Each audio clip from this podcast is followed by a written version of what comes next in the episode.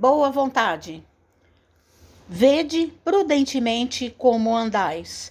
Paulo, Efésios 5,15. Boa vontade descobre trabalho. Trabalho opera a renovação. Renovação encontra o bem, e o bem revela o espírito de serviço. O espírito de serviço alcança a compreensão. A compreensão ganha a humildade. A humildade conquista o amor.